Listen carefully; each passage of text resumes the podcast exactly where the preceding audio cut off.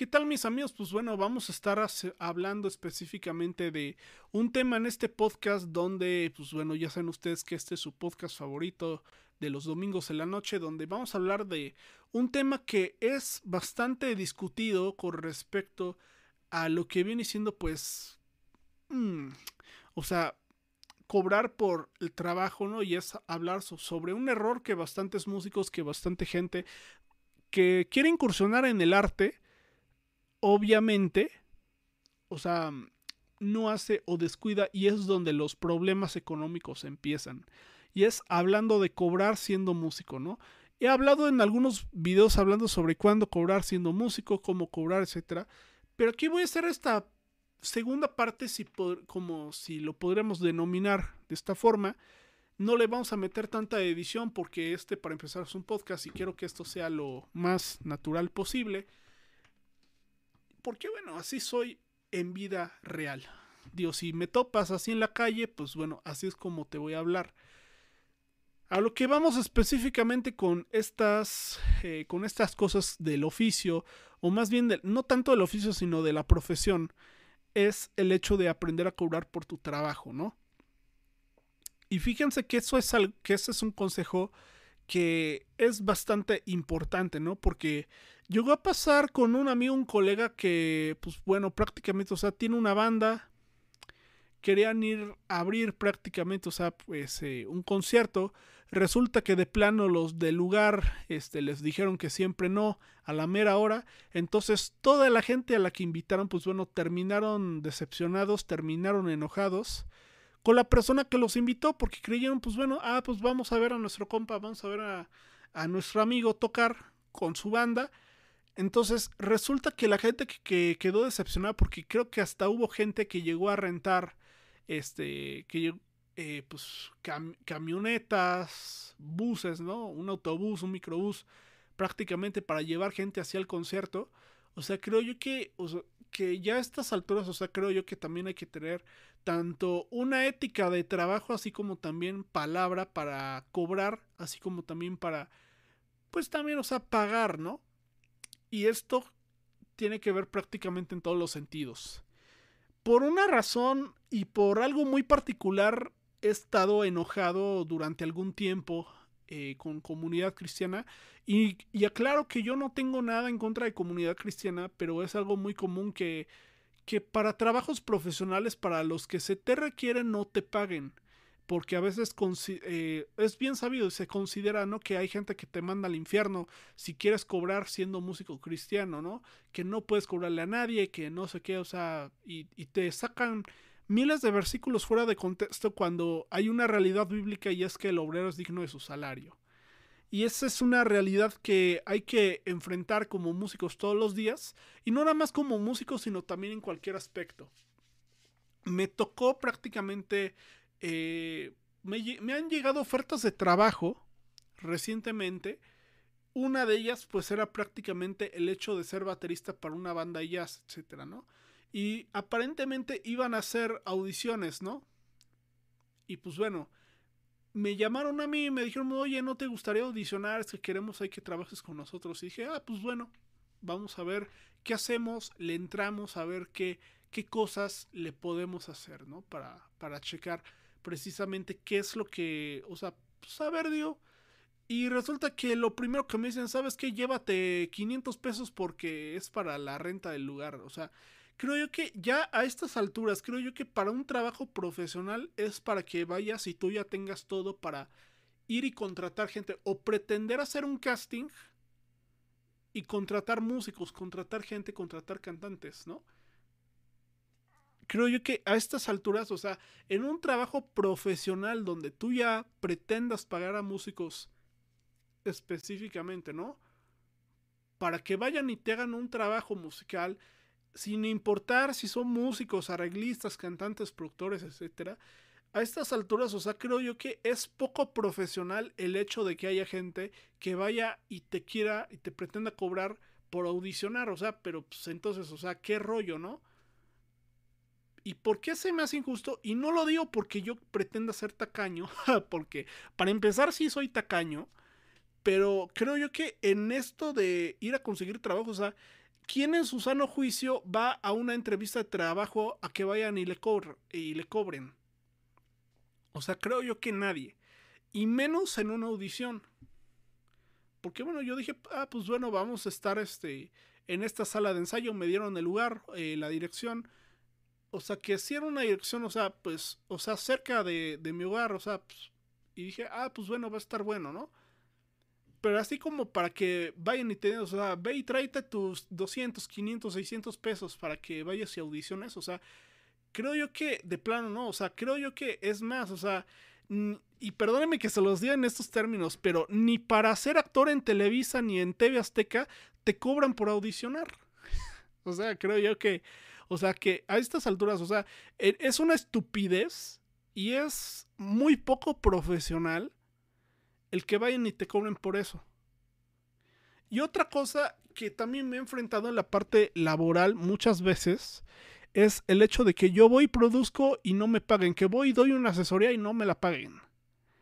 Y por esa misma razón, o sea, yo siempre voy y recuerdo, o sea, oye carnal, o sea, ve y págame lo que me debes, porque a final de cuentas, o sea, no, no lo digo con intención de joder, de molestar, sino porque a final de cuentas, o sea, si requieres de mi trabajo, o sea, por lo menos, o sea, ve y págame, ¿no? Porque, o sea, si no tienes dinero, entonces, ¿para qué vas y me llamas, no? Y me ha pasado con asesorías, me ha pasado también con lo que viene siendo eh, clases, me ha pasado, pues prácticamente, o sea, haciendo trabajos musicales, o sea, puntualmente musicales, porque a esas son las cosas a las cuales yo me dedico actualmente en, mi parte profesional. Y creo yo que, o sea, si quieres, o sea, ayuda profesional, o sea, no seas tacaño y ve y págala. Porque ya a estas alturas ya es este un tanto molesto eso, porque inviertes tiempo, inviertes dinero, inviertes tiempo eh, que bien podrías usarlo en ganar dinero haciendo tu trabajo normal o haciendo algún otro trabajo musical donde sí te pagan de verdad. A diferencia, ¿no? De, otras cosas, ¿no? Que de plano, o sea, creo yo que...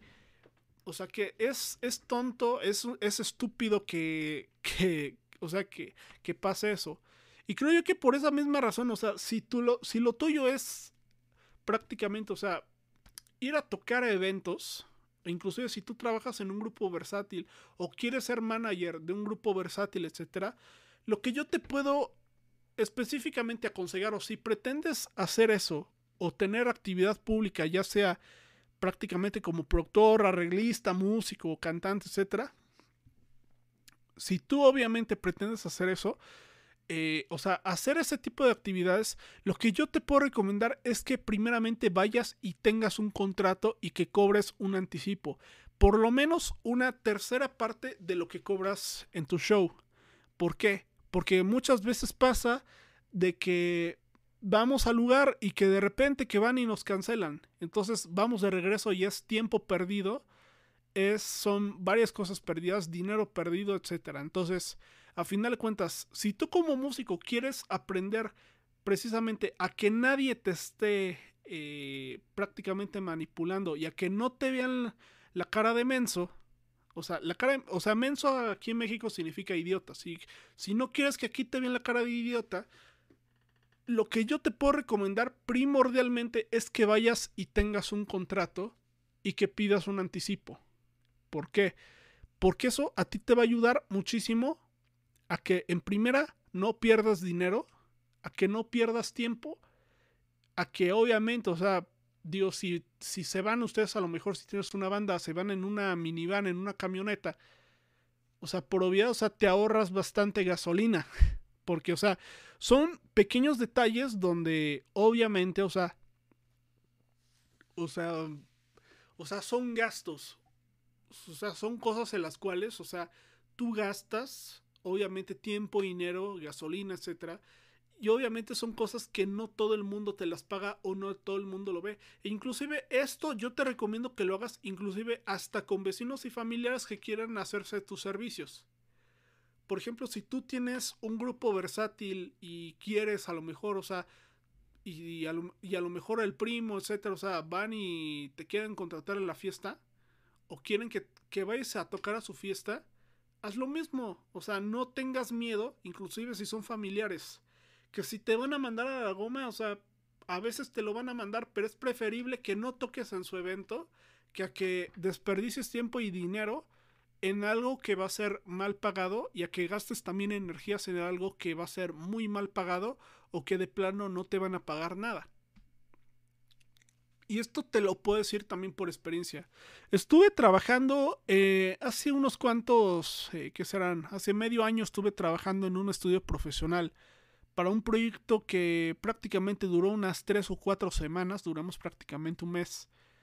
Y pues bueno, resulta que de plano, o sea, pues sí me dijeron prácticamente, o sea, tienes que venirte aquí a las 8 de la mañana, entonces voy, me paro, me arreglo, voy con mis cosas, voy prácticamente con mi computadora, voy con una pequeña interfase de audio, voy con mis audífonos, voy prácticamente, o sea, con lo necesario para trabajar, o sea, directo para irme y yo digo, pues sabes que yo voy y te trabajo. Punto. Me voy y me paro temprano. O sea, obviamente, o sea, toma en cuenta de que como no tengo auto, pues bueno, o sea, yo voy prácticamente o sea, pago mi transporte público. Y créame, o sea, que también son detalles que no toda la gente eh, los va a comprender, pero, o sea, tan solo el hecho de que tengas que gastar en pasaje, o sea, es algo que la gente te lo tiene que tomar en cuenta sí o sí. Y si tú no abres la boca para decir, oye, es que estoy batallando con esto o esto otro, la gente se va a hacer guaje, se va a hacer tarada, se van a hacer tarados y es muy sencillo que no te paguen. Y eso si es que tú no pones el alto y dices, ¿sabes qué? O sea, yo no tengo el por qué dejarme explotar, yo no tengo el por qué dejarme manipular, yo no tengo el por qué tener que estar sacrificando energías en algo que no me lo van a pagar. Digo, si me lo van a pagar, o sea, págamelo de una vez o de plano, o sea, si tienes obviamente un método en el cual, o sea, tú me lo puedes pagar de forma puntual, o sea, págame un anticipo, con eso me solvento lo que viene siendo mis gastos de transporte, comida, a lo mejor, etcétera, y voy a seguir trabajando contigo sin problema. Y esas son situaciones en las cuales creo yo que los músicos, los artistas, productores, tenemos que ser muy inteligentes.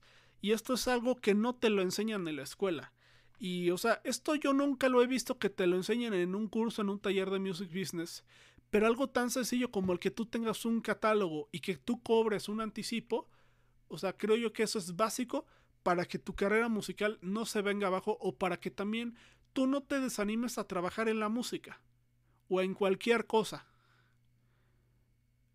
Y obviamente, o sea, te, lo pongo precisamente de esta forma, ¿no? O sea, te lo digo en estos términos porque es una situación que bastantes músicos la hemos pasado, lo han pasado, y si no lo has pasado seguramente lo vas a pasar, pero si quieres evitarlo, haz esto que te digo.